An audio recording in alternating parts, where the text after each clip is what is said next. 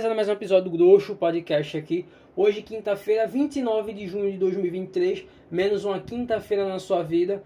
Hoje aqui começando uma série que eu vou fazer sobre de episódios sobre o, o mangá Berserk. E hoje aqui é o primeiro episódio dessa série aqui num podcast sobre Berserk. Hoje aqui tratando do volume 1 ao 16. Isso equivale a 122 ou 120 capítulos do mangá mas vai ser do volume 1 ao 16. E não vai ser um episódio só para todos os volumes. Um, primeiro, porque eu não li ainda todos os volumes. E segundo, porque eu, eu acho que não conseguiria falar de todos os volumes em um episódio só. O episódio teria que ter o quê? 3, 4 horas. E eu não quero que o episódio seja tão grande assim. Quero que mantenha essa média de meia hora, talvez chegando até 50, 40 minutos, talvez uma hora, não sei. Mas então aqui a gente vai falar do volume do 1 ao 16 e os arcos que tem durante esses 16 primeiros volumes de uma obra que é tem 41 volumes. Então, antes de começar, a gente tem que falar que Berserk é uma obra, é um mangá criado pelo mangaka Kentaro Miura, que infelizmente nos deixou ano passado. Ele morreu dia 6 de maio de 2023 com 51 anos. Eu acho que é 51 ou 56 por aí, ele tinha na casa dos 50 anos. Então faz um pouquinho mais de um ano que ele morreu e foi quando eu comecei a ler a obra. Eu já estava para ler Berserk há muito tempo atrás, mas eu não tinha começado a ler. Eu comecei a ler há duas semanas atrás, ou semana passada.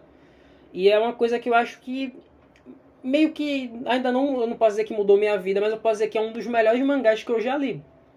Eu acho que ele concorre muito forte para tirar o posto de, do Vagabond e do Fullmetal como a melhor obra de mangá que eu já li. É que eu gosto de fazer essa distinção entre mangá e quadrinho americano, mesmo sabendo que eles são a mesma coisa.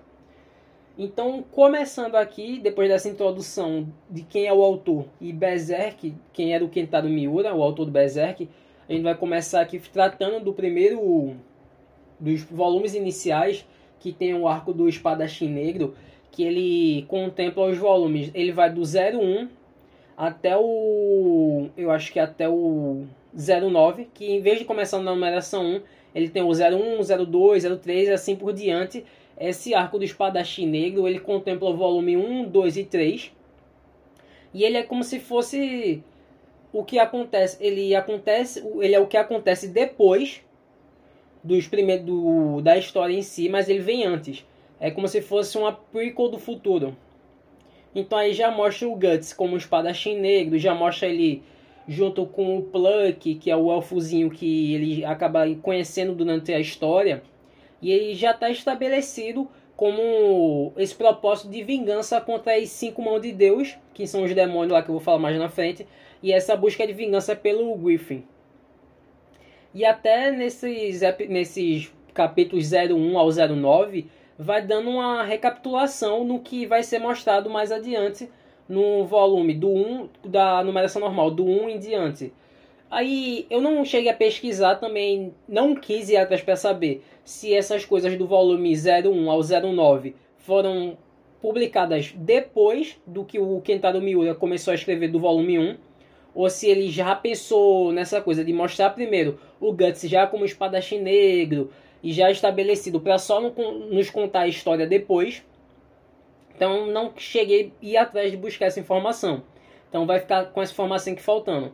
Mas esse arco do espadachim negro, que é de novo do 01 ao 09, para não estar tá me repetindo essa última vez que eu falo, ele aqui já mostra o Guts já estabelecido, já em busca da sua vingança e já em plenos poderes até o momento. Então aqui mostra ele indo contra esse conde, pelo que eu me lembro esse negócio aí dessa história desse conde, que é um conde gordão lá, ele tava numa busca de querer matar os hereges, de fazer julgamento contra os hereges, e eles acabam tendo uma treta, já que ele vê o Guts com aquela marca lá, que ele é marcado como sacrifício, e ele começa a querer sacrificar o Guts pensando que ele é um herege. Só que aí tem uma porrada de coisa que vai acontecendo. Aí o Guts vai, ele não ele primeiro ele quer matar o Conde, ele não quer matar o Conde. Aí ele conhece lá um cara que é um desmorfo, que ele é até um médico, que ele era o médico da que servia esse Conde, só que o Conde enlouquece, que depois mostra porque que ele enlouquece. E ele, esse, esse médico ele fica todo desfigurado, fica com o corpo todo desfigurado, porque o conde ele adquire uma paixão por torturar os hereges. Ele não só mais julgava e sentenciava, ele tinha um prazer por tortura, principalmente dos prisioneiros que ele fazia. Aí é mostrado essa coisa que esse conde, ele, durante o tempo da guerra, onde ainda não tinha se pacificado, durante o tempo da guerra, ele ia nessa investida de sair muito do castelo e em busca de capturar os hereges ele mesmo. Só que nessas aventuras que ele saía para capturar os hereges, a mulher dele ficou sozinha no castelo. Aí conversa vai, conversa vem. Quando ele volta pro castelo, a mulher dele está metida no orgia, onde tem uma imagem de um, de um Beelzebub, de um capiroto, de um satanás no meio do castelo dele, todo mundo fazendo orgia muito doida. Ele vai, quebra a cabeça dele, ele começa a matar todo mundo. Quando ele chega para matar a mulher dele, eu não lembro agora se ele já tinha um Belite, se ele tinha encontrado um Belite, e o Belite transporta ele lá para as cinco mãos de Deus Agora eu não lembro isso aí, é uma coisa que tá me faltando essa informação. Mas ele, quando ele começa a matar todo mundo, que ele vê nessa orgia, ele é transportado por essa dimensão. Ele vai pro inferno, onde ele conhece as cinco mãos de Deus que faz a proposta. Se ele sacrificar a mulher dele, ele vai ganhar essa força, mas ele vai deixar de ser humano, ele vai virar um demônio. E é o que ele faz, ele já tá puto com a mulher dele porque ela tava traindo ele no orgia cheia de herege para Satanás. E ele sacrifica a mulher dele e vira esse demônio. Aí o Guts, quando vê que ele vira esse demônio, ele já estava querendo matar o Conde, mas ele vai lá para matar o Conde de verdade. E eu acho interessante que aqui nesse, nesses primeiros capítulos, nessa prequel do futuro, mostra que a, o Conde tinha uma filha, e essa filha do Conde jura vingança ao Guts, porque ele mata o pai dela. Só que até então, no, até o volume 16, essa menina não voltou. Eu acho que ela vai voltar mais à frente, mas eu não sei em quando ela vai voltar. Isso que é uma ponta que o Miura deixou solta. E só abrindo aqui um parênteses que eu esqueci de falar lá no início, é que como a gente vê a evolução do traço de um mangaka. Vários mangás shonen, eu não estou dizendo que o Berserk é um shonen, também não deixa de ser, mas a gente vê que a maioria dos mangakas, quando eles começam a desenhar as obras, no início eles têm um, tra traço muito primário, é muito básico, e com o passar da obra, o traço do mangaka vai melhorando. E o traço do Miura desde os primeiros capítulos do Berserk, já era muito bem feito. Ele sabia desenhar muito bem. É uma coisa que eu queria deixar aqui nesse parênteses, é o quão bonito é o mangá do Berserk visualmente.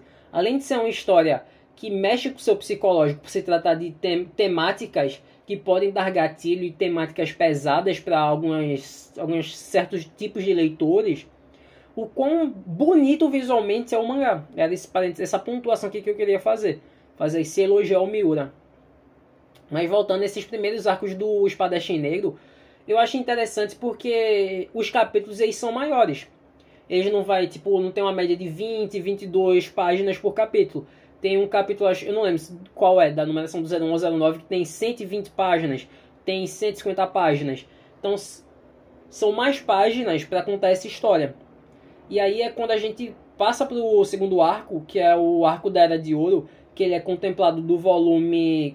Ele vai do volume 3 ao volume 14.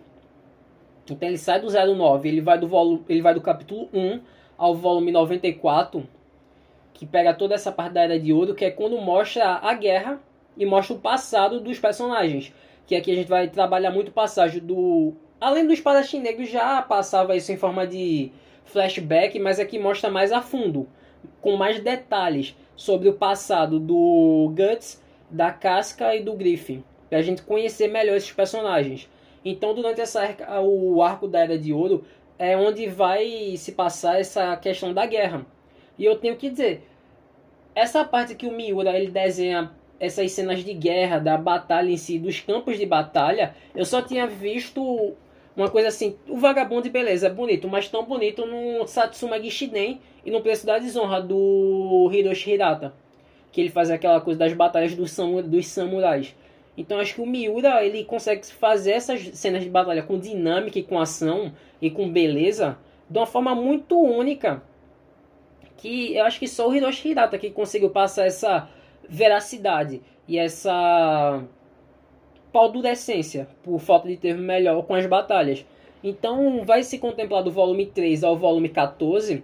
Aí é aqui onde a gente vai se tratando toda essa guerra, onde tem essa guerra entre os dois países, que eu esqueci o nome agora, mas é irrelevante. e como o clã, como o Guts vai se juntar ao clã do Falcão e como eles vão pacificar e acabar com essa guerra. Só que aí a gente tem que primeiro falar, eu vou falar do passado de cada personagem para depois falar em si dos planos e como foi arquitetado a guerra e a pacificação. Então aqui mostra que o Guts ele nasceu de um corpo morto, ele estava lá, nasceu de um corpo morto que foi encontrado num campo de batalha por essa galera, pelo, eu vou tentar lembrar o nome do cara lá que acha ele, mas eu, eu, eu acho que eu vou ficar em falta e não vou lembrar, peraí, deixa eu fazer uma focinha para ver se eu lembro, que é o, o Gambino, tem nome de rap, ele é o Childish Gambino, que adota o, não é que ele adota o Guts como filho, mas ele. A mulher dele adota o Guts como filho, que eu esqueci o nome da mulher dele, que tira o Guts lá do, desse corpo morto. Ele nasce de um corpo morto. É por isso que dizem que ele vai trazer azar para esse grupo de mercenários. Mas o Gambino vai ter essa relação meio de pai e filho com ele, já que é o Gambino que vai ensinar ele a usar uma espada, a lutar e tal. E só que aí o Guts, enquanto criança, ele vai treinando com a espada, vai querendo se mostrar útil para esse grupo de mercenários a mãe dele acaba morrendo durante uma batalha, então ele não tem mais essa proteção da, da mãe de adoção dele, que era a mulher do Gambino. Então ele tinha que se provar mais ainda para se fazer parte desse grupo e não ser ostracizado pelas pessoas, mesmo que ele ainda fosse por ser uma criança, que eles julgavam como que traria azar para o grupo. Então ele começa a se provar, vai treinando, vai aprendendo técnicas de como usar a espada, só que aí é que acho que tem a primeira, não é de ordem cronológica, mas tem uma das primeiras cenas muito forte, que é quando depois de uma batalha lá o Gambino ele acaba vendendo o Guts por algumas moedas de bronze para um cara lá, para o cara tipo poder transar com o Guts. Não transar, o cara ia simplesmente comer o Guts sem autorização dele. Seria ele pagou pro Gambino, mas não tinha autorização do Guts para ser vendido. Mas o Guts, o Gambino ele não tá nem aí, ele acaba vendendo o Guts criança isso. Acho que ele tinha o que 9 anos ou 6 anos na época, eu não lembro agora. Um cara de 2 metros de altura, imenso pros lados. O cara não tem a decência de um filho que é adotado, um beleza que é adotado, como é que se foda. Mas ele vai e vende uma criança, 6 anos, o Guts tenta até lutar, tenta fugir dessa coisa, já que ele não quer ser estuprado, mas acaba que ele não consegue, por ele não ter essa força ainda, ele é estuprado. Então, não é de ordem cronológica, mas é uma cena muito forte que a gente tem no mangá, e aqui é umas coisas que vão voltar, já que é um mangá mais 18, um mangá para adultos, e tem essas cenas fortes. Então, passa-se isso, o Guts, ele ouve o mercenário dizendo que foi, ele foi vendido pelo Gambino, mas ele não acredita que o cara que ele admira e que é o mentor dele em como usar a espada, faria isso com ele mas é o que acontece. Mais à frente, o, durante uma batalha, o Gambino ele vai se ferir gravemente, ele vai perder uma perna, ele vai virar um inválido que não vai conseguir lutar, enquanto o Guts vai começar a ganhar mais força, ganhar mais experiência. E aí que o Gambino ele vai tentar matar, assassinar o Guts. E o Guts é um dos poucos lá que, tipo, beleza, ele não tem medo, mas ele tem respeito, ele tem essa liderança ainda do Gambino, mesmo ele sendo um inválido que não pode lutar na guerra só que o Gambino louco, bêbado, ele tenta matar o Guts e o Guts, sem querer, acaba apunhalando o pescoço do, entre aspas, o pai adotivo dele, que é um trauma que ele tem. Durante essa discussão, o próprio Gambino fala que ele vendeu o Guts por três moedas de bronze, e é que o Guts tem mais outro choque, porque ele aceita a realidade que o, o que ele considera o pai dele, o mentor, vendeu ele para ser estuprado. Então a gente tem isso. Aí quando o Guts ele vai sair, ele começa a virar um lobo solitário, porque tentam matar ele, ele sai fugido desse grupo de mercenários e ele acaba indo por virar um mercenário sozinho e depois nisso, durante as batalhas que tem, ele acaba se juntando, conhecendo o grupo do Griffith, que é o clã do Falcão. Mas aí eu conto depois. Aí tem o passado do da Casca, que ela conta que ela era uma como é que é a palavra que eu quero usar? Uma uma camponesa de uma terra distante e muita a terra dela passava por dificuldades, você tinha que trabalhar no campo para poder comer, as famílias não tinham como se manter, já que tipo tinha um elite aristocrata que exploravam as pessoas do campo, os, os camponeses, e eles não tinham como se manter, e as famílias eram muito grandes, e acaba porque acaba que o pai da família da casca vende ela para um aristocrata porque ele diz que precisa de alguém para trabalhar dentro do castelo dele. Só que na verdade esse aristocrata comprou a casca para poder se aproveitar dela. Ele estava querendo, de novo, envolve outra essa temática, querer estuprá-la. Só que aí quando ela percebe o que o aristocrata quer fazer, ela tenta por fugir, ele vai atrás dela para tentar tomar lá força, e aí é quando o Griffin aparece e ele joga uma espada para ela, para ela se proteger. E ela vai, consegue matar o aristocrata que estava tentando assediar, e ela vê nessa figura do Griffin, já que ele parece uma figura angelical, ele é todo branquinho, um cabelinho grande loiro, meio branco, o cabelo dele é branco, não é loiro. Ela vê essa figura angelical e que estendeu uma espada para ela se salvar. Então ela começa essa admiração do Griffin logo assim quando eles se conhecem. E ela pede para ir, a, ir junto com ele, já que ela não poderia voltar porque ela matou um aristocrata. Se ela volta para a terra dela, vão fazer perguntas por que, aquele, porque ela não foi com aristocrata, um tal aristocrata. E ela seria assassinada e traria problemas para a família dela. Então ela resolve se juntar ao clã do Falcão e ir junto com o Griffin, já que era uma figura que, entre aspas, lhe salvou. E o Griffin, o passado dele, mostra que desde criança ele tinha esse sonho que ele queria ter um castelo, que ele queria ser um rei, que ele queria comandar, ele tinha essa fome de poder. E é que vai ser mostrado depois que desde criança ele estava destinado a ser uma das cinco mãos de Deus, que ele estava destinado a virar, deixar de ser humano e virar um demônio. Desde criança. E até quando ele é transportado para o inferno, onde vai dizer que ele tem esse propósito dele, vai dizer que ele tem que usar quantas pessoas for preciso para que esse sonho seja realizado. Não importa quantas pessoas ele vai matar, ou que vão morrer por ele, ele tem que fazer isso para poder realizar esse sonho, esse propósito da vida dele. E é o que ele faz, ele cria o clã do Falcão. Ele vai lutando em guerras para poder a, a, aumentar o seu papel de prestígio e alcançar essa coisa de ser um rei. Só que na verdade não era ser o rei, era virar esse demônio, era virar essa mão do rei, essa mão de Deus. E aí a gente tem essa junção de todos os personagens, que é quando o Guts está lutando lá em uma batalha e ele se oferece sozinho para matar o cara, um cara gigantesco, gigante que ninguém tava conseguindo vencer para poder invadir a fortaleza. E ele sozinho, mesmo sendo uma criança de 12 anos, talvez na época, ele consegue vencer esse cara imenso com alguns golpes.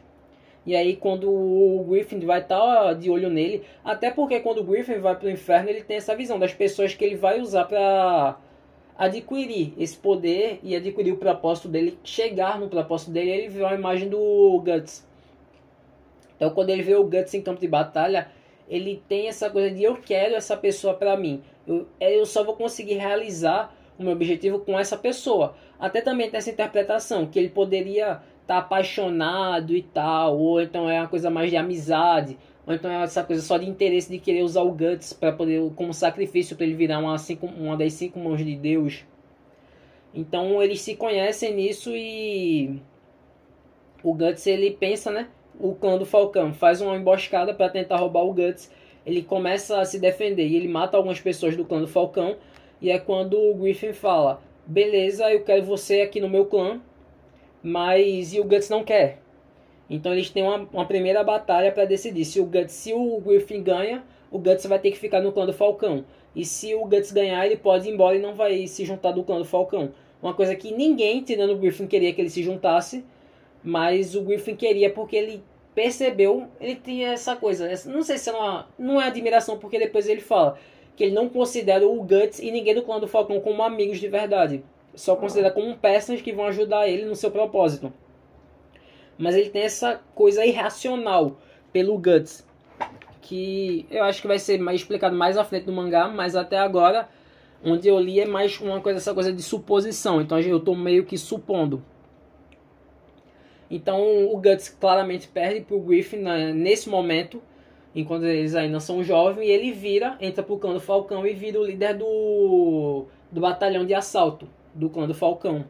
Então o Griffin é o líder, é o líder principal, o Guts é o líder do, da tropa de assalto e a Casca é a segunda líder abaixo do Griffin. Que eu esqueci agora qual é o nome da posição certa dela no clã do Falcão. Então nisso, eles vão vivendo de durante essa guerra, eles vão vivendo de mercenário, é, vendendo suas armas de batalha em batalha, em batalha em batalha, até que eles chegam nesse reino, que eu esqueci o nome, que é onde vai se passar boa parte desses, desses volumes, do 3 ao 14, onde o Griffin ele vai ganhar a confiança desse rei por ele se mostrar ser uma pessoa, não ser um mero mercenário, mas ele, ele pensa nessa coisa dessa estratégia, ele se mostra como uma pessoa respeitável. Mesmo ele sendo um plebeu, ele se mostra como um aristocrata em si. Então ele vai ganhando a admiração desse rei e a admiração das pessoas do, do povo desse reino.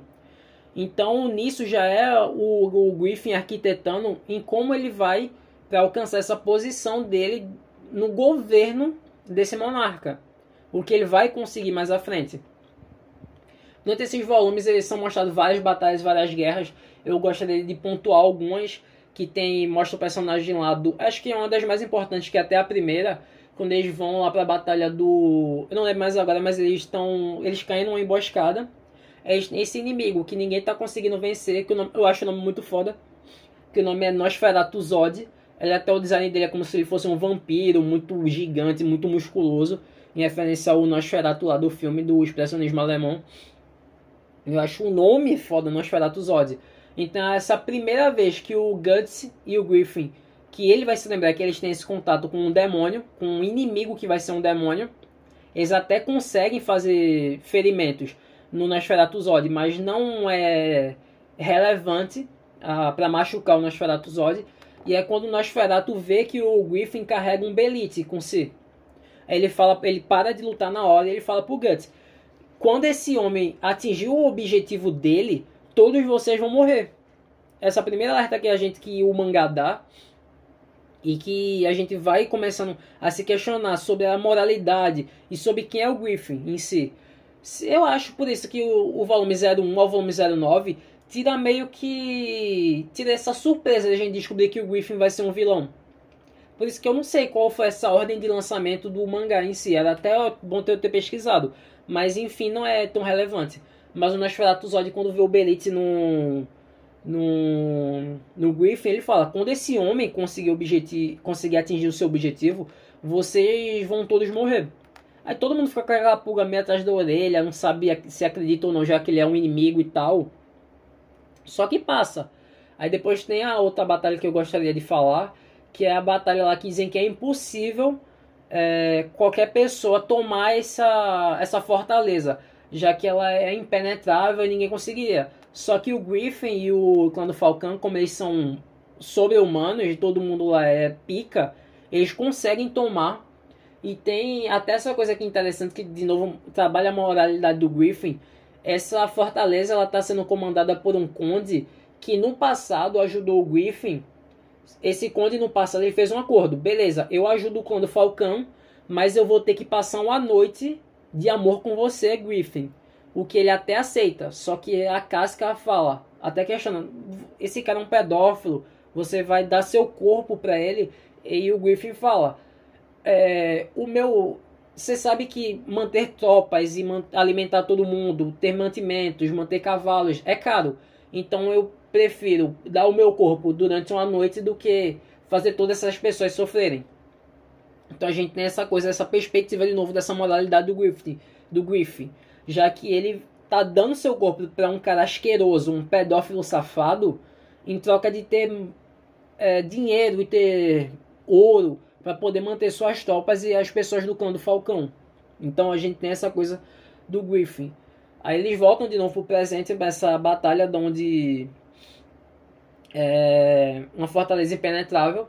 E aí batalha vai, batalha vem, e o Griffin ele faz uma estratégia onde tá todo mundo lá, tropa de assalto, comandada pelo Guts e ele próprio, indo de frente. Só que aí quando o Conde vê que o Griffin tá lá e ele o Griffin, o Conde ele é apaixonado pelo Griffin, ele quer de novo, ele fala para lá para o cara: "Não matem o Griffin, tragam ele a mim", porque ele queria de novo passar essa tentar transar com o Griffin novamente ou então estuprá-lo, já que ele queria, ele não queria essa coisa, ele se apaixonou pelo Griffin.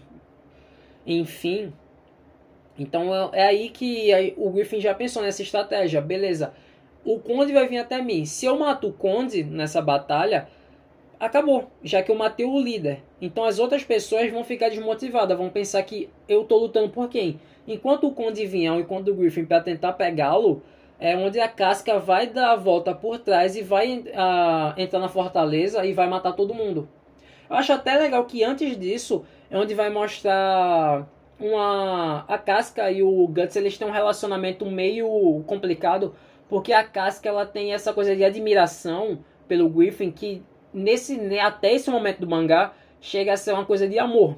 Ela almeja ser, ela fala que ela quer só ser a espada do Griffin para que ele atinja seus objetivos, mas a gente pode interpretar isso como se ela amasse o Griffin e tal. E ela odeia o Guts, porque o Griffin parece que só ama o Guts. Ele só vê o Guts como uma pessoa que ele admira. E a Casca ela se sente mal por causa disso, porque a pessoa que ela admira não a admira e admira uma pessoa que ela despreza. Aí tem uma coisa que vai estreitar mais o relacionamento do Guts com a Casca, que é quando eles durante uma batalha, ela por ela estar tá menstruada, ela não está no seu melhor dia para lutar e ela acaba sofrendo alguns danos tá para cair do penhasco, o Guts vai e salva ela de cair nesse penhasco. E eles ficam presos na floresta e os inimigos vão tentar matar eles. E ele vai, tipo, manda a Casca fugir e fica sozinho para matar 100 inimigos. É quando a Casca começa a ter mais admiração pelo Guts, porque ela tá vendo que ele tá fazendo de tudo para salvar ela. Enfim, mas só que eu só queria falar desse, desse estreitamento desse relacionamento do Guts com a Casca, que foi acontecendo durante esses volumes. E essa batalha na até acontece acho que depois da batalha do Nosferatu Zod. Mas aí voltando para essa batalha da fortaleza impenetrável que acabaria com a guerra, então eles conseguem nesse plano onde a casca vai por trás e toma a fortaleza e o Griffin mata o barão ou o conde, agora eu esqueci, mas é irrelevante. Então eles conseguem tomar a fortaleza. E tem uma cena muito foda aqui que é o Guts ele tá lutando contra o cara muito pica do outro exército lá. Aí do nada ele tá perdendo, tá perdendo e o Nosferatu Zod joga uma espada para ele ele pega a espada do Nosferatu Zod e consegue matar o cara lá. O cara muito pica do outro exército, do exército inimigo. E eles conseguem tomar a fortaleza. Foda.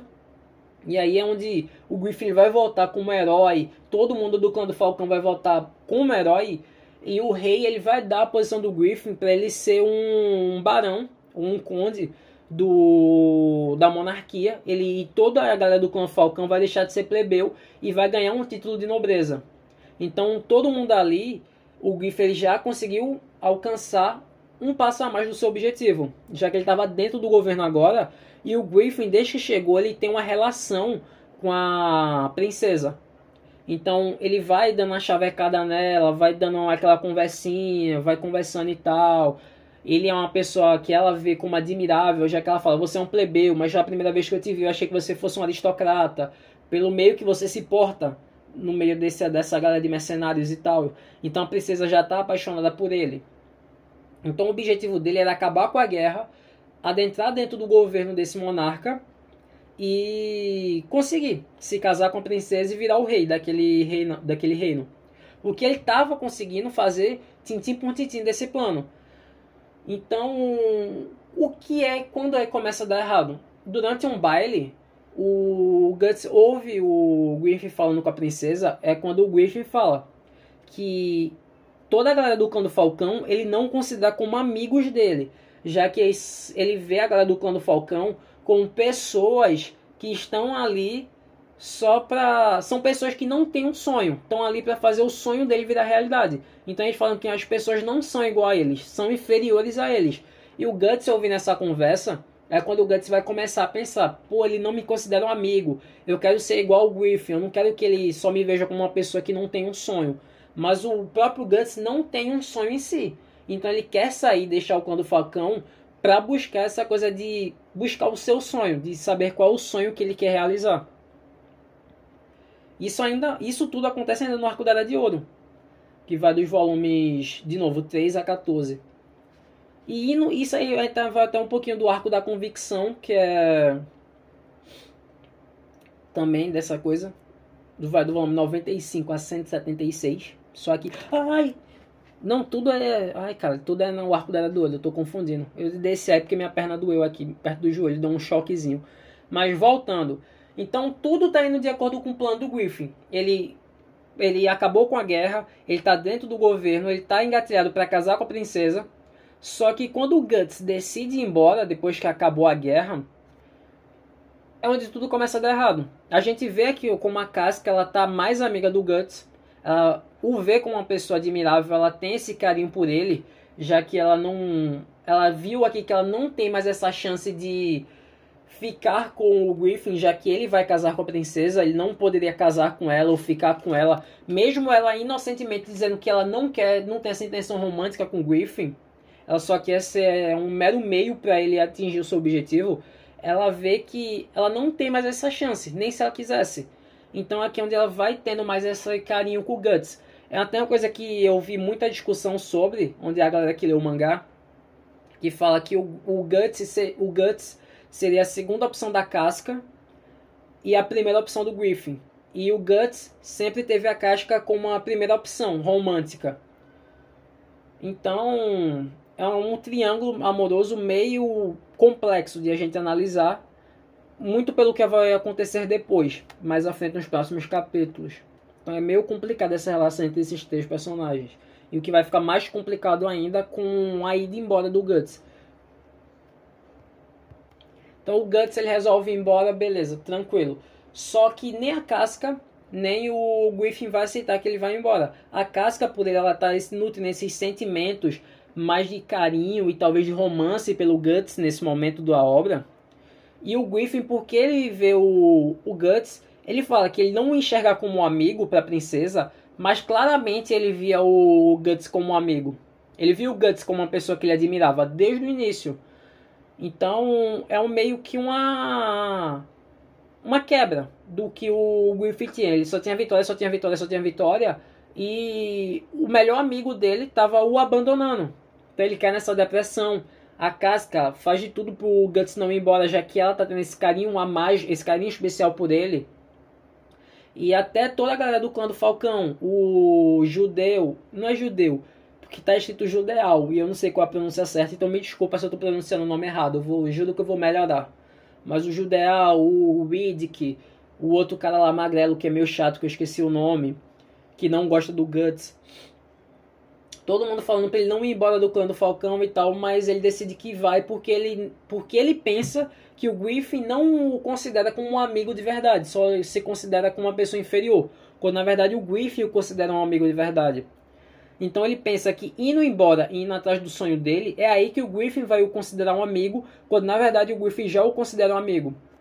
Então até tem a, a batalha de novo entre os dois. De novo, se o Griffin ganhar a batalha, o, o Guts ficaria no clã do Falcão, ele não poderia ir embora. E se o Guts ganhasse a batalha, o, ele poderia ir embora. Só que o Griffin estava tendo muitos sentimentos na hora. E o Guts, por ter mais batalhas, ter mais experiência, ter ficado mais forte, ele acaba conseguindo vencer o Griffin e consegue ir embora. Ele vai embora, deixa a casca, deixa todo mundo contra o Falcão e deixa o Griffin. Essa é a primeira derrota que a gente pode dizer que o Griffin teve de verdade aí. E é onde começa a ter a derrocada. E é tudo parece que é uma coisa leva a outra. O Griffin, se o Guts fica, o Griffin ia continuar com o plano dele, ia casar com a princesa, ia fazer tudo certo, ia conseguir virar rei. Só que como o Guts vai embora, o Griffin entra numa depressão doida, numa ansiedade, depressão, onde ele tenta buscar esse amor de qualquer forma, tenta buscar essa. Não é uma pessoa amada, mas ele entra numa loucura se ele tinha esse plano a longo prazo de casar com a princesa, ele invade o quarto dela e transa com ela. Mesmo eles não sendo casados, eles são flagrado, flagrados por uma empregada que vê o Griffin deflorando a princesa desse reino e pensa que é contra a vontade dela, que ele estaria estuprando. O que é mostrado que não. Ele não estava estuprando a princesa. Mesmo ele estando forçando a barra para transar com ela, ela ainda aceita porque de alguma forma ela ama o Griffin, beleza, ela estava sendo manipulada, mas até, até então aí, a gente não pode dizer que ele estava estuprando a princesa. Mas que ele manipulou, ele manipulou. Que ele fez um gaslighting fodido, ele fez. Então, como ele é flagrado, e a princesa, essa empregada vai conta ao rei que manda prender o Griffin. Então, mesmo ele estando desarmado, são e ele sendo uma pessoa um guerreiro, ele não tinha sua espada, eram muita guarda que botaram para poder prender ele. Ele acaba sendo preso. E toda a galera lá do Conde Falcão que tinha ganhado é, essas regalias de serem nobres perderam todos os seus títulos. E o exército do país que ele ajudou na pacificação durante a guerra estavam se voltando contra o clã do Falcão, já que o rei viu sua filha, na cabeça do rei, sua filha ter sido estuprada pelo líder desse clã. E é uma coisa que, de novo, é uma coisa que quebra nosso psicológico, é quando o Griffin ele vai preso e está sendo torturado pelo rei. O Griffin começa a falar: "Você não tá com raiva porque eu você tá com você não tá com mais raiva não porque eu estuprei, não porque eu tirei a virgindade dela, mas sim porque não foi você que tirou a virgindade da sua filha. Até na, na hora a gente tem meio que o que? O que é que ele tá falando? O rei tava A gente vê o rei com essa figura de um cara bonzinho e tal. Porque o rei ajuda o clã do Falcão, enquanto os outros nobres são filha da puta. O rei não tá nessa coisa aí de. dessas intrigas políticas. A gente fica, o que é que o Griffin tá falando? Só que aí no próximo capítulo mostra que o rei de fato queria tirar a virgindade da filha dele, porque a filha dele parece com a mulher morta dele, que é a mãe da princesa. Então, enquanto a princesa tá lá dormindo, desacordada, o rei tenta estuprar a filha. Uma coisa que o Griffin não fez com a princesa. Então a gente vê que o rei é um filho da puta. Mas o Griffin também é um filho da puta. Só que até esse momento a gente ainda gosta do Griffin. Que é uma loucura. Então, quando o Falcão cai em desgraça, o Griffin tá preso e ele fica um ano e o Guts tá lá na casa de caralho, não sabe que nada tá acontecendo. Então, o Falcão tem que fugir desse reinado, o Griffin tá lá preso numa masmorra do caralho, que tem um subsolo, tem um térreo, tem lá o térreo, a masmorra vai lá pro caralho do subterrâneo e o Griffin tá no último andar sendo torturado por um cara grotesco lá que curte tortura. E o Guts não faz nem ideia do que, que a ida dele causou. Então, um ano depois, que é o Guts, ele tá, ele tá participando de um torneio lá de luta, nada a ver. Estão me ligando de novo, que caralho. O Guts tá lá na um, um torneio para medir força. É quando ele sai desse torneio que ele tá indo pra, pra que ele escuta que a líder do clã do a líder do clã do Falcão é uma ladrão, é uma ladra que está sendo perseguida. Aí ele fala: "Como assim? A líder do clã do Falcão?" Que é quando ele vai procurar saber o que é que está acontecendo ele vai se re... um ano depois ele se reencontra com o clã do Falcão. Ela totalmente querendo em desgraça. O Griffin preso, ele vê que a Casca teve que assumir como a liderança do clã do Falcão. Ela foi eleita líder pela galera do clã do Falcão e eles têm um plano para resgatar o Griffin lá desse reinado. Aqui só uma coisa, um adendo pra gente falar um parêntese, é que durante esse ano o Guts ficou treinando numa cachoeira lá, onde tinha um ferreiro e a filha dele. Ele ficou treinando com a espada, para poder ficar mais forte e tal. Só pra dizer o que, que ele fez durante esse ano. Ele ficou treinando e ficou matando gente. Pra ver quem era mais forte. Então, quando ele se reencontra com a casca, que é quando vai vir à tona todo esse sentimento que a casca vê, que o Griffin pode estar tá morto ou não, ele está sendo torturado há um ano, ela não via o Guts há um ano, e é quando eles vão se reencontrar, onde vão ter essas cenas de romance entre os dois, onde eles vão eles ficam só os dois durante nessa floresta onde o Guts estava treinando perto dessa cachoeira. Eles acabam se entregando um ao outro romanticamente. O que eu quero dizer com isso? Eles vão lá e fazem sexo. Eita bicho, sexo. Só que e eles, além de sexo, eles começam a fazer promessas um pro outro de amor. O Guts fala que, beleza, ele vai ajudar, ajudar a recuperar o Griffin, mas depois ele tem que ir embora. Ele pega, ele fala, a casca fica puta, dizendo, ah, você vai me abandonar de novo. Ele fala, não, não é bem assim. Eu quero que você venha comigo e tal. Quero que você venha comigo. Então o Guts ele tinha planos de levar a casca com ele. Eles estavam fazendo um plano para o que eles fariam depois de recuperar o Griffin. E nesse momento mostra que a casca está disposta a sair do clã do Falcão e ir com o Guts para viver essa vida deles dois sozinho já que eles estavam nesse sentimento totalmente romântico dessa, desse tempo aí na floresta. Beleza, passa essa coisa do romance do Guts com a Casca, que foi aprofundada aí na floresta pelo Miura. E eles vão nesse plano para poder resgatar o Griffin dessa, dessa masmorra subterrânea. A Casca fala que eles têm um contato dentro do reinado para poder pegar o recuperar o Griffin, um informante, um agente duplo, que a gente vai descobrir depois que é a princesa. Então eles, beleza, vão, chegam no reinado no modo stealth, conseguem entrar nessa masmorra. Quando eles entram nessa masmorra, que eles vão lutando contra todo mundo para chegar até lá, eles encontram o Griffin num estado totalmente deplorável, totalmente magrelo, sem, aquele, sem aquela aura admirável que ele tinha. Ele virou um ser totalmente patético e derrotado, é, desnutrido, sem a carne, algumas partes do corpo dele era só músculo, ele ainda tava com aquele capacete de falcão na cabeça, totalmente desvalecido. E o Guts ele fica puto na hora quando ele vê o, como o estado que o Griffin tava, depois de passar um ano sendo torturado, e ele entra no modo Berserk. Ele sai matando todo mundo. Ele mata o torturador lá do Griffin. Ele sai correndo daquela masmorra. Sai matando todo mundo daquele exército. Aí é que o rei ele vê que a galera tá conseguindo trazer o Griffin de volta. Ele manda a porrada, uma porrada de exército para ir atrás do Griffin. Ir atrás do clã do Falcão.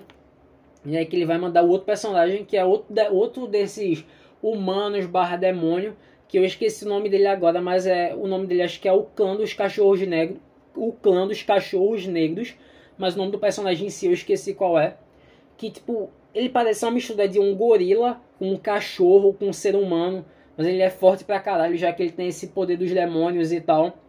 E esse esse clã do cachorro negro, ele é totalmente violento e maluco da cabeça porque é formado por ex é, bandidos e ex-pessoas mais do, do ex-criminosos que atuavam ali pelo governo, pelo governo não, pelo reinado num período de guerra que o rei fez essa, se tinha o clã do Falcão, que era a facção dos mercenários que apareciam para o público, o, o, a facção dos cachorros negros era o que o público não ficava sabendo. Era aquela esquadrão suicida que ia lá fazer as missões que ninguém conseguiria fazer, mas que ninguém poderia saber que estava acontecendo.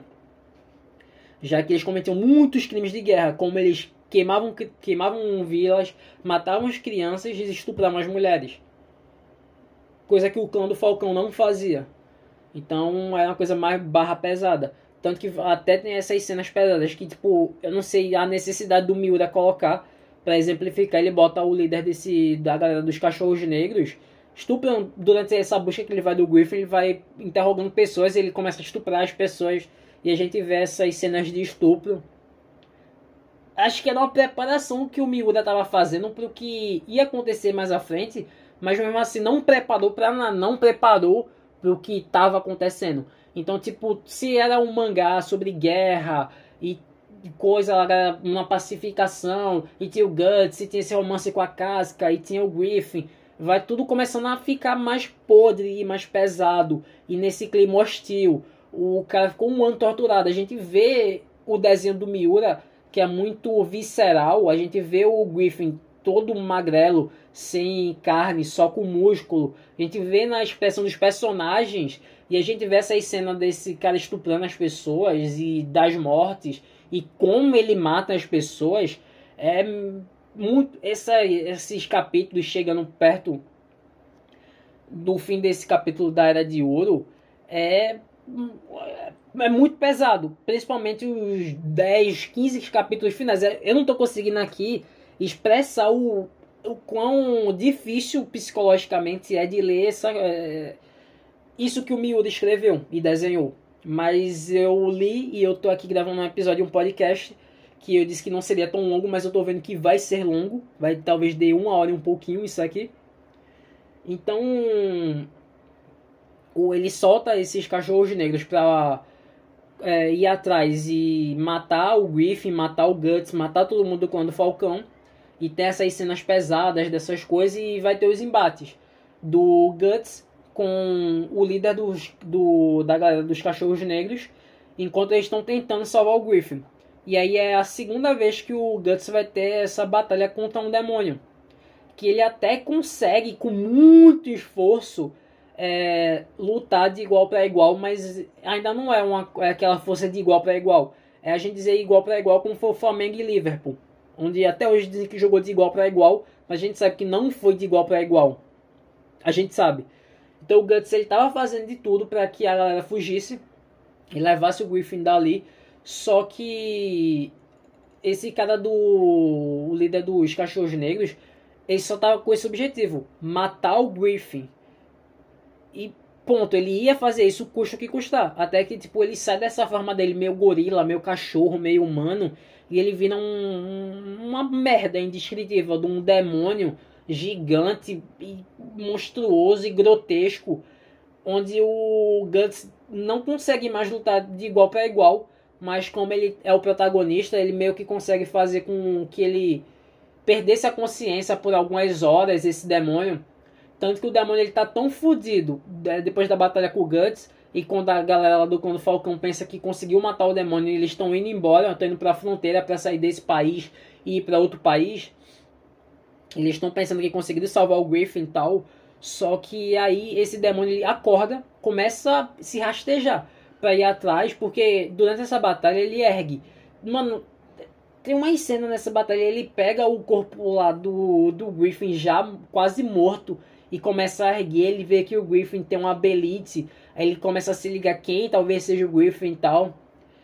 Ele durante a batalha ele pega a casca e, tipo, ele não só quer matar a casca, ele quer estuprar ela. Então tem essa cena pesada de novo, onde ele vai tirar a roupa, começa aquele negócio de tentáculo e tal, que, de novo, eu, eu, não, eu não, não queria ver isso com a, a personagem da casca, mas o Miura coloca isso já que, tipo, ele é um demônio, ele vai fazer qualquer coisa. Já foi mostrado que durante a guerra depois da guerra ele sai, sai lá matando, roubando, matando crianças, estuprando mulheres. Porque ele não faria isso agora de novo, ele tá fazendo com a casca que é quando o Guts vai achar a força lá para poder é, dar o golpe para ele ficar lá adormecido. E é, é totalmente deplorável e desprezível esse personagem, que até o nome dele eu apaguei da minha mente. E eu não queria ver mais essas cenas, mas a parte fodida não foi agora, ficou depois. Ia foder mais no, nossa mente, o Miura. Então, a galera tá pensando que conseguiu. Aí só que é esquisito essa relação que a gente vê que o Guts e a Casca estão nessa, nesse chameguinho de início de relacionamento, um fazendo gracinha com o outro, se olhando. E toda vez que mostra a perspectiva do Griffin olhando para os dois, é uma perspectiva meio de raiva. O Griffin olha para os dois como um casal e fica totalmente indignado. Ele fica com essa olhar de desprezo de ver os dois juntos.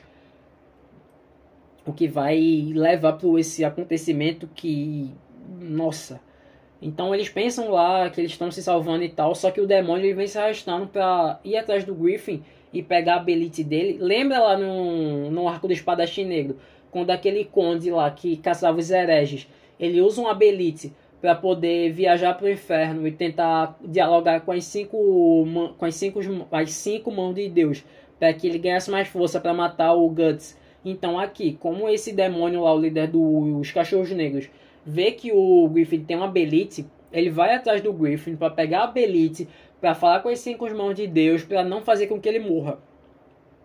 Então, quando ele chega lá, que ele usa a belite do Griffin para fazer todo mundo todo mundo vai de volta para de novo para essa dimensão do inferno, que é quando o propósito do Griffin vai começar a ser feito. Então, pelo acaso do destino do Guts ir embora, foi o que condenou o Guts a virar um sacrifício. Se a gente pensa, se o Guts não vai embora, nada disso estaria acontecendo. O Griffin conseguiria se casar com a princesa, ascenderia para ser o rei e ia comandar aquele reinado. Só que como o Griffin vai, o Guts vai embora, o Griffin entra nessa depressão e faz o que ele faz. E ele tá puto com o Guts, tá puto com a casca, ele não quer ver os dois juntos. Então, e até que é uma coisa interessante que quando mostra que o Griffin tá tendo um sonho, o sonho, essa parte que do sonho dele que ele tem mais ódio que ele vê é que ele tá casado com a casca, que eu, achei meio engraçado, mas não é engraçado. Enfim, seguimos. Todo mundo é transportado, trans, transportado para o inferno. E aí, quando as, as cinco mãos de Deus chegam lá, falam: Ah, a criança que foi destinada que veio até aqui, enfim, está cumprindo o seu propósito e tal. Aí ninguém está entendendo o que está acontecendo. A galera do clã do Falcão não está entendendo. O Guts não está entendendo.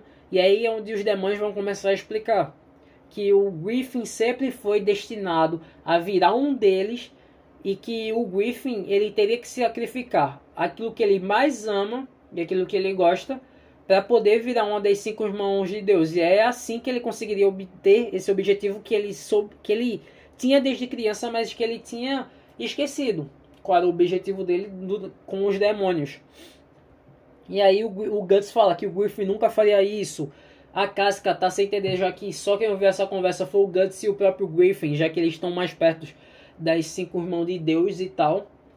E é quando o Griffin vai e ele começa a se lembrar dessa coisa quando ele era criança, quando ele foi transportado para o inferno, quando o demônio falou que era um demônio que estava numa forma de uma vovó, fala que ele teria que usar todas as pessoas que ele pudesse para conseguir, ele tinha que empilhar vários corpos e quantas pessoas que fossem morrer justificaria para ele conseguir atingir esse objetivo dele.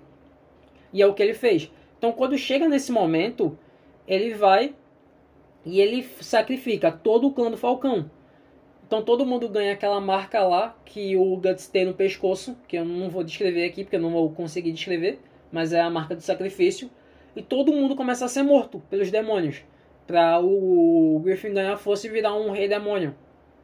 Então aqui a gente vê todos aqueles personagens que a gente estava acompanhando desde o quando o Guts se junta ao clã do Falcão sendo mortos das maneiras mais cruéis possíveis. Então o Judeal, o Wicket, o Magrelo, o Pippin, que é um gordão lá, todo mundo sendo mutilado, morto, das piores formas que você pode imaginar que o Miura podia desenhar, ele fez. E aqui de novo, os demônios eles não só pegam a casca para tentar matar ela, os demônios pegam a casca nessa intenção sexual de tentar estuprar a personagem.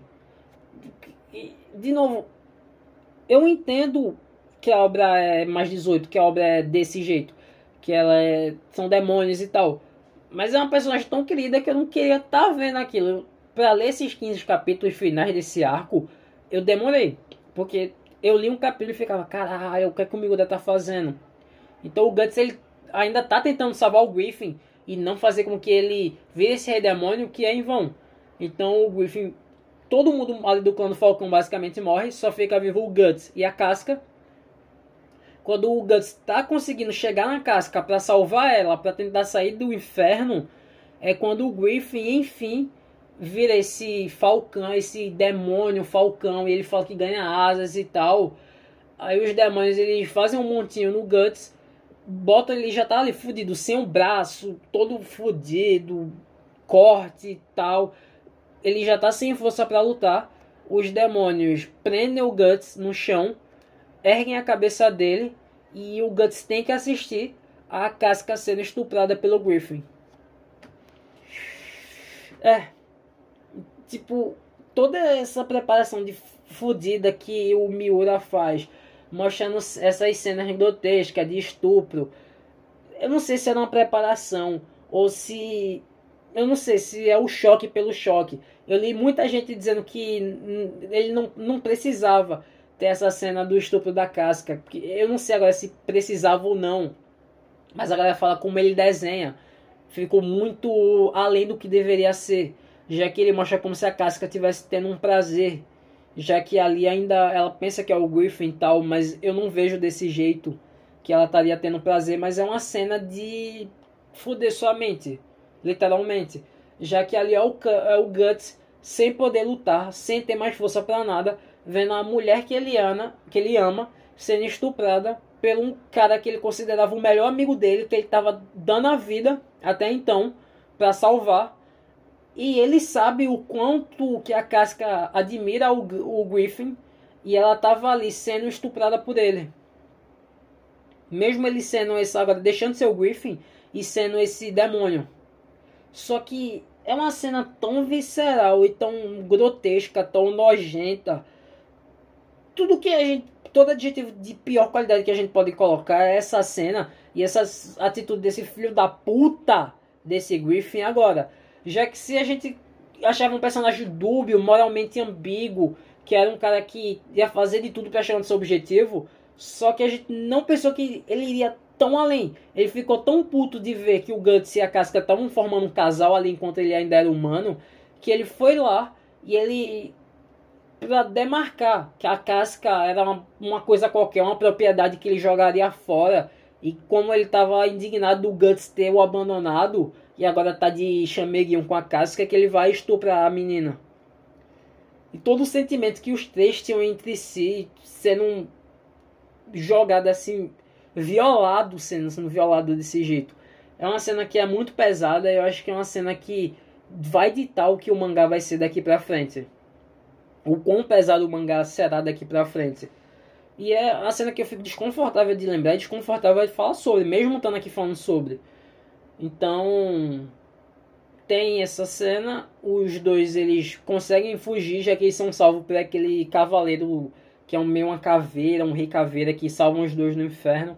E outra coisa que tem que falar dessa cena é que naquela, naquelas capítulos, naqueles volumes, naqueles capítulos anteriores, onde vai mostrando o romance do Guts com a Casca, onde eles fazem sexo, bicho, com consentimento, que é melhor ainda, é, a Casca estava grávida. Então o, o Griffin, além de ter essas coisas, desses sentimentos, nessa cena de estupro, ele além de humilhar o Guts desse jeito, estuprar a Casca, ele tá ali imputando essa, essa coisa de demônio, esse DNA demoníaco, no que viria a ser o filho do Guts com a casca.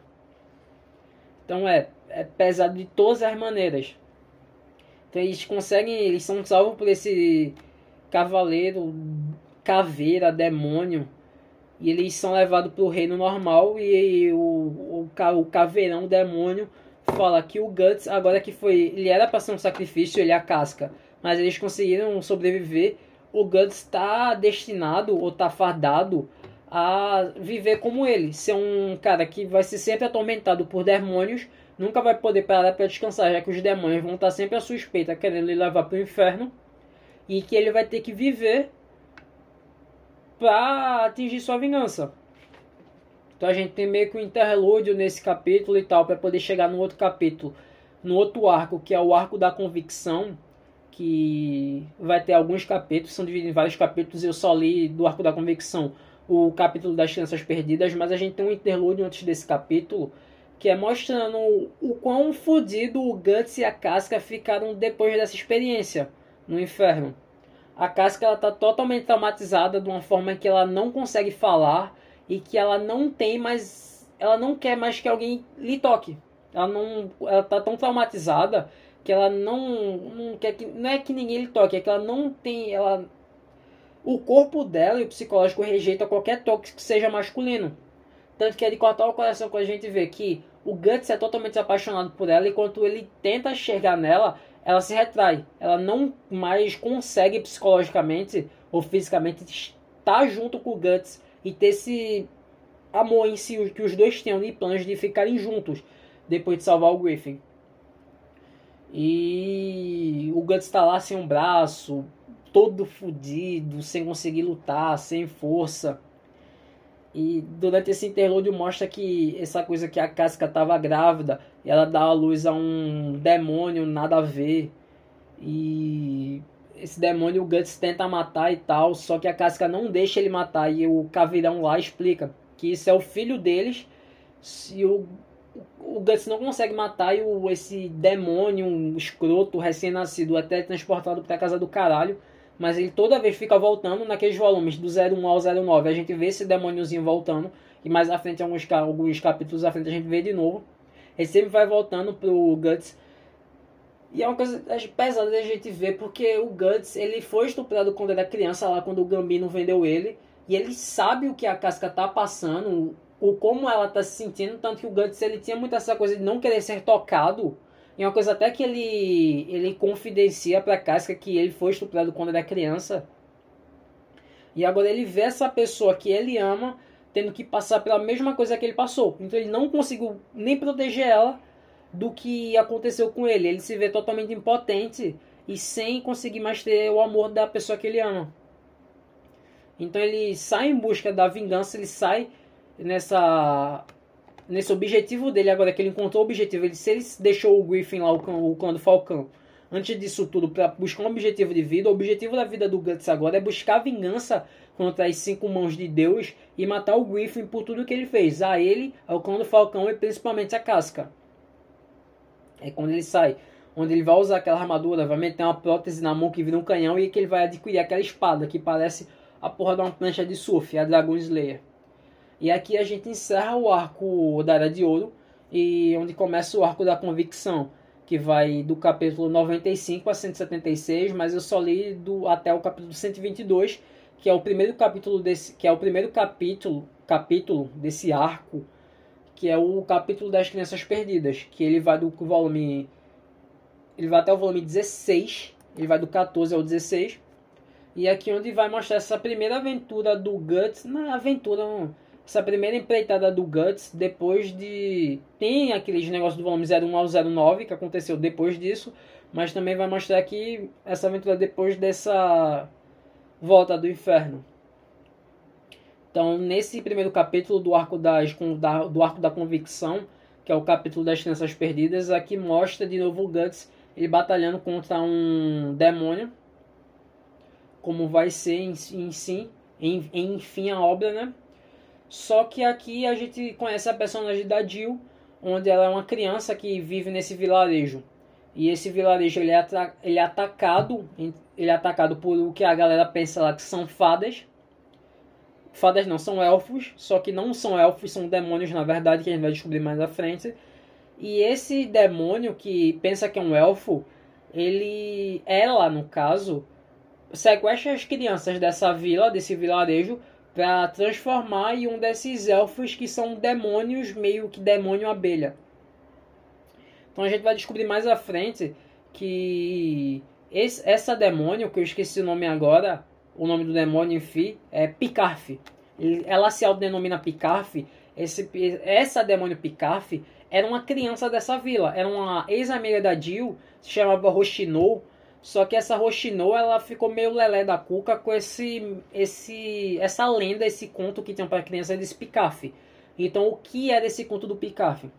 dizia que esse conto, o Picarf, ele era um elfo que ele era um humano misturado com um elfo, então ele não tinha lugar na Vila dos Humanos e ele foge para a Vila dos Elfos. E na Vila dos Elfos eles não encontram ninguém. Então Picarf estava sozinho no mundo.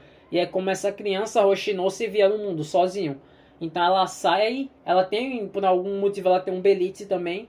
Ela sai da vila lá, da Vila dos Humanos para ir para a Vila da Névoa. Não é Vila da Névoa, é Vale da Névoa, que é dentro da floresta para encontrar os elfos, já que ela pensa que é um elfo, só que ela não encontra ninguém. E quando os pais dela vão atrás dela, ela ativa o Belite e sacrifica os pais delas para ganhar o poder, poder dos demônios. Então ela usa o poder dos demônios para virar um elfo, mas ela não vira um elfo, ela vira um demônio. Enfim, basicamente é de, a história do demônio que o Guts vai lutar dessa vez é essa. Então aqui vai mostrando essa coisa des, dessa personagem da Jill que o Guts tem uma relação meio que de amizade com ela, já que ela ele salva ela no início do, do capítulo, no início dessa coisa das crianças perdidas, já que ela tinha sido sequestrada por um bando de ladrões e o ladrão lá queria amarrar as tripas dela numa árvore que ela desse, ficasse dando voltas com a tripa pendurada lá na árvore o Guts mata essa galera e consegue trazer de volta ela pra vila e aqui eu tô tentando ser mais breve nesse capítulo, porque o episódio já tá ficando meio extenso. Acho que vocês estão vendo que eu tô tentando ser mais breve, mais breve o possível. Eu ainda quero fazer minhas considerações finais sobre esses primeiros 16, cap 16 volumes do Berserk. Então, também nesse, durante esses capítulos vou mostrando o que, a, o que vai ser acho que é a história do próximo capítulo, que é o capítulo da cadeia da vinculação, que mostra esses cavaleiros da, do Vaticano que eles estão caçando o espadachim negro, que é o Guts. Mas isso aí a gente vai deixar para o próximo episódio. Eu não vou falar disso aqui agora. Então o Guts ele vai descobrindo mais sobre, o, sobre a Roshinou, sobre a Jill. E ele tá nessa coisa que ele tá querendo matar a Roshinou, mas ele não tem força. E no final ele consegue achar a força, já que ele é o protagonista. E consegue matar a Roshinou. Eu acho interessante aqui que a Jill ela pede para ir junto com o Guts na sua viagem. E ele fala que não. E ele mostra como, o, como, como é viver como ele. A gente vê essa áurea que sempre acompanha o Guts dos demônios. Que estão sempre à sua espreita para tentar lhe levar para o inferno. E é, quando a Jill desiste de ir, e o Guts, enfim, lá, ele tá todo fudido depois da batalha com a Roshinou. É uma batalha muito foda, é uma batalha aérea que o Miura desenha. E ele tá lá, sem força, sem coisa, sem conseguir lutar, já que ele tava fudido e não tinha o Puck para ajudar ele com o pó élfico. Então ele se deixa ser capturado por essas, por esses cavaleiros do Vaticano e assim eu encerro aqui o volume 16. Então eu posso dizer que a gente aqui nesses volumes do 1 ao 16 a gente passou por três arcos do do, do, do Berserk. Eu posso dizer que, nossa, velho, eu acho que eu nunca tinha lido um mangá tão bom quanto Berserk até agora. Eu acho que só o Vagabond e o Fullmetal foram uns mangás que eu li assim e eu consegui sentir que minha vida estava mudando. Que eu estava lendo uma coisa que ia muito além do que o um mangá poderia fazer. Então acho que tipo, excluindo o Vagabond, excluindo o Fullmetal, o sentimento que eu tive lendo Berserk foi o sentimento que eu tive lendo Druna. Só que no Berserk foi 10 vezes mais do que quando eu estava lendo Druna já que Duna é uma ficção científica e o Berserk é uma desgraça. Você vai dizer ali, beleza, é, mostrando lá medieval, coisa, mas é, o gênero é, vou foder sua mente. Vou lhe quebrar psicologicamente, vou quebrar o seu espírito e você vai continuar lendo porque você está viciado nessa história. É como se fosse um crack. E, nossa, toda essa parte da, do arco da Era de Ouro, que eu tenho que dizer que acho que é o melhor arco que eu li até agora desses três, já que o Arco da Convicção eu só li o primeiro capítulo, eu ainda não li os outros dois. Nossa, é, eu não tenho palavras para dizer. O, esse arco da Era do Ouro começa inocente, mostrando a guerra, mostrando o clã do Falcão acabando com a guerra e tal. E termina do jeito que terminou, com o Griffin virando um mestre demônio, estuprando a casca, quase matando o Guts. O Guts se virando esse espadachim que não vai poder mais ficar junto com a casca, que era uma coisa que ele estava querendo ter desse romance com a casca. E a casca totalmente traumatizada, sem conseguir exprimir uma palavra e nem ter o toque de uma pessoa que ela amava de novo, tão traumatizada que ela ficou. É de quebrar sua mente e torcer seu espírito. Mas é eu acho que isso que é Berserk. E eu tô comprometido com ler esse mangá é uma coisa que me, não é que me faz mal, mas é que me deixa mal, mas é que eu não consigo parar parar de ler. É uma relação muito esquisita que eu tô tendo com essa obra.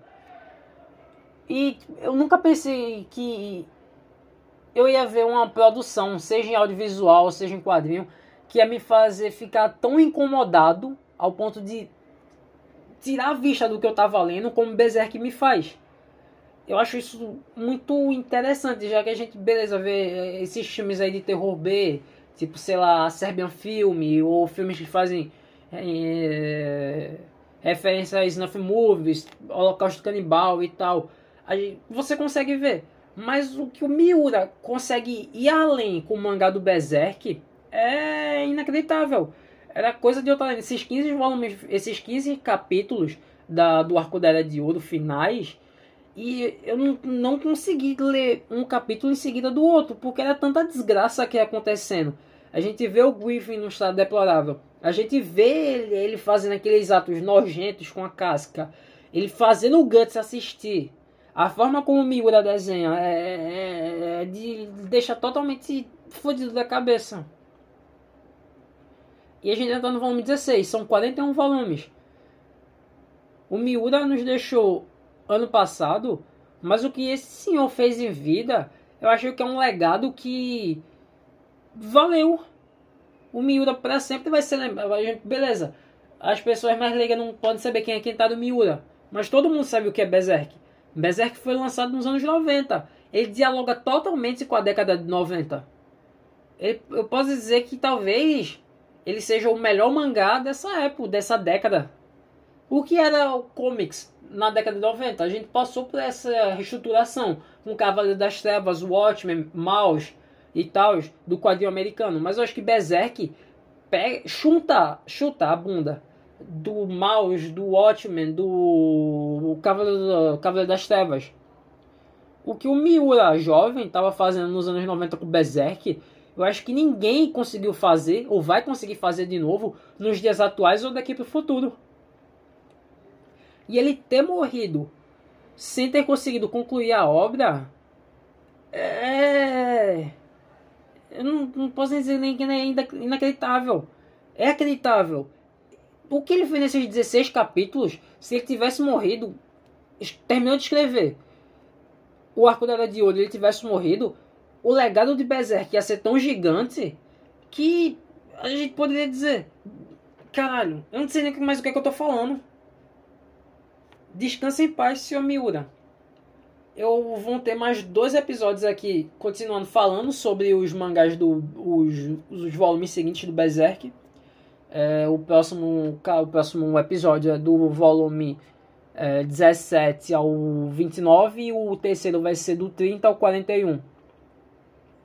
Que eu acho que é uma média boa de volume, já que esse foi do 1 ao 16. E eu não quero que fique tão extenso os episódios sobre Berserk, já que vai ser continuar lançando com volumes, né? Já que a história não acabou. Mas eu tenho que dizer. É, Berserk começou lançado na década de 90, em 1990. Em 2023 ele ainda não foi concluído e tem 41 volumes. A gente vê One Piece, sei lá, tem 102 volumes. A gente vê como o Miura é diferenciado. Ele passava tempo para desenhar e passava tempo para escrever. E a gente vê como esse tempo foi gasto para desenhar e para escrever. Ele realmente estava fazendo um. Ele não estava fazendo um mangá. Ele estava fazendo uma obra de arte. Uma obra de arte que mata a nossa mente, quebra nosso psicológico e destrói o nosso espírito. Mas que ainda assim é bom pra caralho. E, e quem me ouviu até aqui, reverência, reverência, reverência. Até o próximo episódio e leia Berserk, pelo amor de Deus. Quem quiser, quem estiver vendo aqui de novo, né? Já que talvez esse episódio traga novos ouvintes aqui. É uma coisa maluca. Eu sou aficionado em quadrinhos e mangás. Tudo que eu quero fazer em, é em relação a isso. E até então no podcast eu não tinha falado de quadrinhos nem mangás. Uma coisa que eu quero fazer mais. Eu vou fazer esse jornal sobre Berserk. Eu quero fazer sobre a One do Zadaraski no Demolidor. Quero falar sobre esses novos quadrinhos do Conan na Marvel. Mas daqui mais pro futuro. Então, para quem me viu aqui, até aqui, novo, reverência, reverência, reverência.